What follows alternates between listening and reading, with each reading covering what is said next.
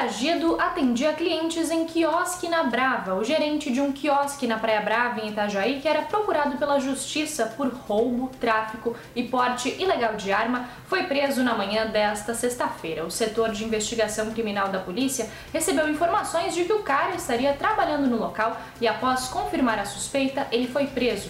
O homem estava foragido da casa de custódia de Maringá, no Paraná, há cinco anos.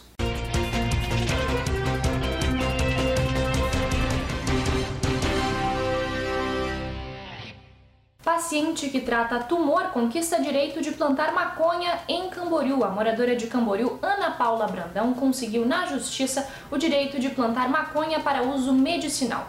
Com a autorização, ela poderá plantar e produzir o óleo de canabidiol em casa, que será usado para aliviar as dores crônicas e extremamente fortes causadas por um tumor medular raro.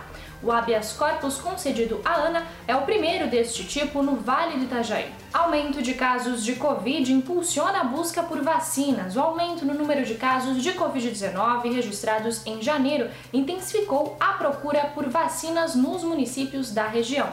Com a alta de 306% nos casos confirmados no estado, a população tem buscado principalmente pela dose de reforço. A partir da próxima semana, a vacinação de crianças com idade entre 5 e 11 anos também terá início na região.